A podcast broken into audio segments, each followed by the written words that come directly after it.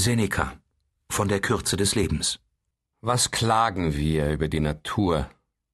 Sie hat sich gütig erwiesen. Das Leben ist lang, wenn man es recht zu brauchen weiß.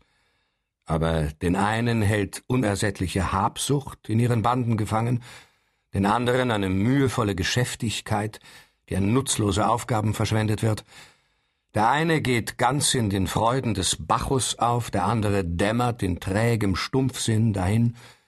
Den einen plagt der Ehrgeiz, der immer von dem Urteil anderer abhängt, den anderen treibt der gewinnsuchende, rastlose Handelsgeist durch alle Länder, durch alle Meere.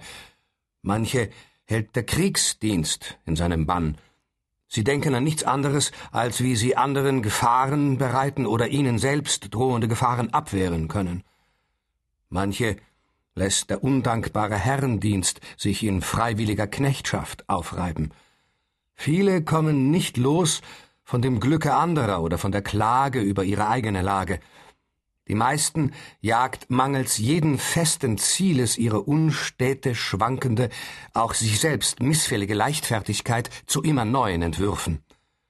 Manche wollen von einer sicher gerichteten Lebensbahn überhaupt nichts wissen, sondern lassen sich vom Schicksal in einem Zustand der Schwäche und Schlaffheit überraschen, so dass ich nicht zweifle an der Wahrheit des Wortes jenes erhabenen Dichters, das wie ein Orakelspruch klingt.